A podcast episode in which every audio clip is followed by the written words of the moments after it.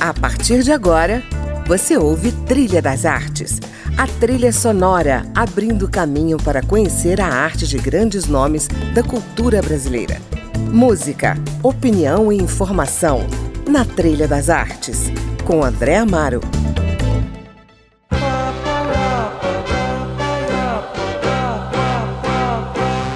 Olá, o Trilha das Artes está começando e hoje eu estou em linha direta com Eduardo Hades, um dos diretores do documentário Torquato Neto, Todas as Horas do Fim. Ele dirige o filme ao lado de Marcos Fernando. A dupla traz finalmente o primeiro registro de fôlego sobre o artista multimídia piauiense que integrou a Tropicália ao lado de Caetano, Gilberto Gil, Edu Lobo e experimentou várias linguagens e suportes para sua arte. Foi poeta, compositor, cronista, ator, cineasta e uma figura considerada profunda e melancólica, que acabou se matando um dia depois de completar 28 anos. O jornalista e crítico de cinema José Geraldo Couto, em recente artigo sobre o filme, lembra que a morte estava inscrita desde o início na vida de Torquato e em sua arte. Não por acaso, uma das suas mais belas letras, Todo Dia é Dia de, começa dizendo: Desde que saí de casa, trouxe a viagem de volta gravada na minha mão, enterrada no umbigo, dentro e fora assim comigo, minha própria condução. Bom, durante o programa a gente vai ouvir algumas canções de Torquato Neto incluídas na trilha do filme, como essa melodia de Gilberto Gil para o poema A Coisa Mais Linda que Existe, que ouvimos ao fundo. Compromisso para fazer, festo comício com você perto de mim.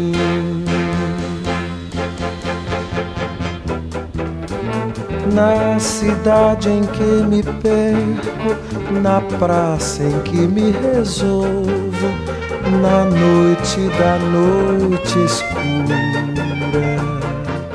Eduardo, vamos começar falando então da trilha do filme, mesmo porque a produção musical do Torquato Neto não é pequena, né? Como é que foi para compor a trilha do filme dentro de um repertório tão rico? É, a gente trabalhou a trilha de um modo não cronológico, né? O filme ele tem essa estrutura é, fluida, né? Visualmente ele, ele tem uma, parece um pouco louco, mas o, o discurso dele ele é cronológico até para a gente introduzir o top 4, né? Que é tão pouco conhecido, né? Uhum. A gente introduz o top 4, as pessoas pelo menos sabem que ele fez em vida, não tem a gente ficar entrando em detalhes, não tem uma preocupação biográfica. Uhum. Mas a música a gente deslocou dessa questão cronológica, a gente não. Aliás, os textos dele também, a gente desloca. É, e a gente acabou percebendo que era possível contar a vida dele inteira com a trilha sonora dele próprio. Né? São poucos compositores que, ou autores de letras e tal, que têm essa possibilidade né, de realmente ter música que fale da infância, música que fale da saída da terra natal, música que fale, enfim, de uma série de amor, né, uma série de temáticas que a gente vai tocando ao longo do filme. Então, isso foi uma, uma felicidade pra gente, né? De poder realmente não, não ter que recorrer à música de terceiros para contar a história de um compositor, né? Uhum. É, e aí, enfim, foi meio natural. Foi a temática que a gente foi puxando cada uma dessas músicas, né? Então, assim, uma tratando disso, a gente já tem... É, quando você pega, por exemplo, a gente trata muito das rupturas, né? Do, textos, né? Das, das sucessivas mortes que ele se impõe. E aí, por exemplo, ele deixando de ser o bom menino, né? Ele rompendo os laços com a mãe, né? Cortando seu cordão umbilical várias vezes ao longo do filme. Tem uma música que é belíssima, só Deus nos salva essa casa santa, que é composta por ele e Caetano. Né? Ele fez a letra, Caetano fez a melodia. E ele fala, né? O bom menino perdeu-se um dia entre a, co a cozinha e o corredor. Né? Assim, ele tem um lugar ali que o bom menino some. Uhum. E essa música acaba marcando esse momento que Uhum. Ele está abandonando essa, essa personalidade do bom menino.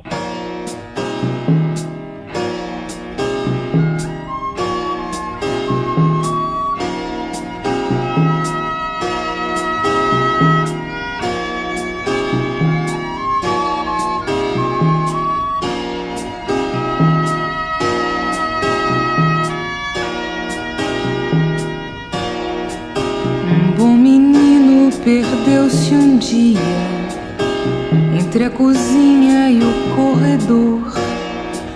O pai deu ordem a toda a família que o procurasse,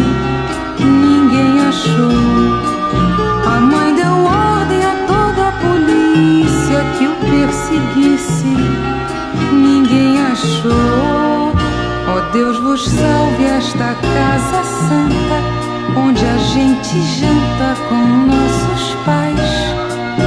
Ó Deus vos salve esta mesa farta, feijão, verdura, ternura e paz.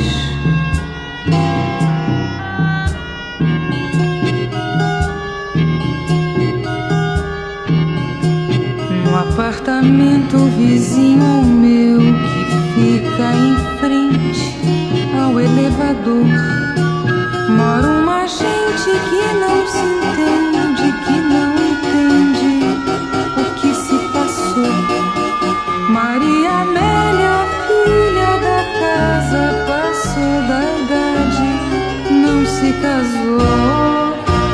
Deus vos salve esta casa santa, onde a gente janta com nossos pais.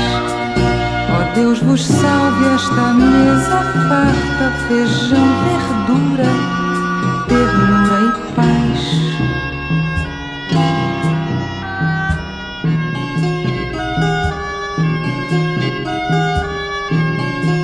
Um trem de ferro sobre o colchão, porta aberta pra escuridão. A luz mortiça ilumina a mesa e a brasa acesa queima o porão. Os pais conversam na sala e a moça olha em silêncio para o seu irmão. Ó Deus vos salve esta casa santa, onde a gente janta com nossos pais. Ó Deus vos salve esta mesa farta, feijão, verdura, ternura e paz.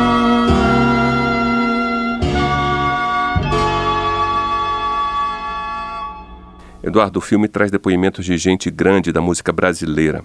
Caetano, Gil, Wally Salomão, Tom Zé, Ivan Cardoso. E você, qual é a visão do Torquato que ficou para você?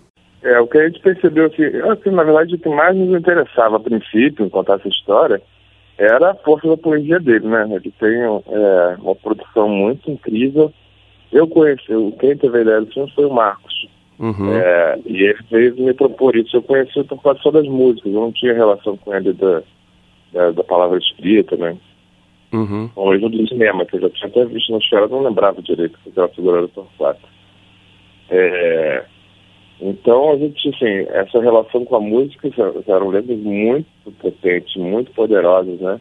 Uhum. É um poeta que se coloca de uma maneira muito intensa no, no, no que ele escreve. E o que a gente foi ver é que, na verdade, é, ele se coloca de uma maneira intensa na vida também, né? A, a poesia, é, o que ele escreve, reflete muito o que ele está vivendo e, e também o oposto, né? Ele alimenta muito a própria vida a partir da própria poesia, né? Uhum. Então, essa relação visceral com a produção, né? Uhum. É, a artística, para a gente era um, uma, um aspecto fundamental, assim, para contar a história dele. Né? Ele era muito afetuoso é, e todo mundo guarda uma lembrança muito boa dele. Né? Uma pessoa, é, esse que, que, que tinha esse afeto muito aflorado, assim. E todo mundo também tinha essa, é, percebia o gênio criativo dele, né? É um cara com a cabeça fervilhante. Maravilha. Uma outra coisa que me chamou muita atenção também é que vocês optaram por um, um formato visual que parece que leva até o, os entrevistados, né, para aquela época do Super 8, né? O tratamento visual que você dá, né, as imagens e também deslocando a fala, né, é, do entrevistado para dentro do filme, mas não necessariamente na boca do entrevistado também, é, gera essa sensação de que as imagens vão passando e as vozes vão se ouvindo, sem necessariamente haver um interlocutor né, direto. Como é que surgiu essa ideia de montar o filme assim?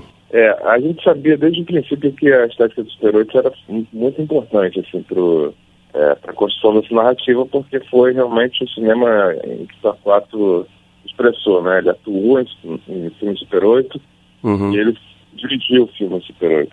Então a gente, quando foi fazer as entrevistas, a gente levava lá a câmera digital, 5K, super incrível e tal, e levava também uma câmerazinha Super 8 lá, dos anos 70, Uhum. é, e fazia os pequenos trechos de filmagem do- dos entrevistados com esse Super 8. Mas durante a montagem a gente percebeu que não só havia um problema com a textura digital, com ultra, hiper definição. O problema maior era que é, o Torquato não aparece falando para a câmera. Então, ele e, e, esses entrevistados todos apareciam falando para a câmera. E a gente queria que o Torquato não virasse assunto. Ele tinha que ser o protagonista do filme. Ele tinha uhum. que ter um lugar de destaque. Uhum. Então, se ele não falava para a câmera, ninguém mais ia falar, porque essas outras entrevistas são todas de coadjuvantes, digamos assim, da vida dele, né? Uhum. O Gil, o Caetano, todo, é, todo mundo é protagonista da sua própria vida, mas em relação à vida do Torquato, e não só esses, né? Os parentes, os amigos. Então, a gente optou por retirar essas imagens deles e e aí a gente fica com um som mais livre, assim, né? E, e, e a imagem também uhum. fica libertada dessa relação de redundância até com o som. Uhum. É, aí a gente pode recriar, é, botar outras imagens ali, né? Então, explorar um sentido mais do imaginário do Torquato, menos uma coisa mais redundante, né? Uhum. De imagem e som. Então, com isso a gente cria fricções, pontos de contato, pontos de aproximação que vão estimulando a imaginação do espectador. E estimula mesmo, viu? É. Muito bacana. Bom, eu vou fechando o segundo bloco então com outra canção do documentário Torquato Neto, Todas as Horas do Fim, de Torquato Neto e Jacques Macalé, Let's Play That.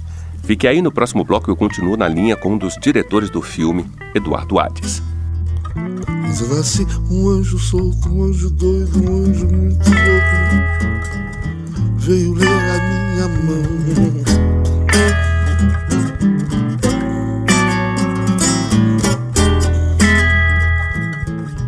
Não era um anjo barroco, era um anjo muito solto, louco, doido, louco, torto, com asas de avião eis que um anjo me disse, apertando a minha mão, entre um sorriso de dentes, vá bicho, desafinar. O coro dos contentes, vá bicho, desafinada. O coro dos contentes.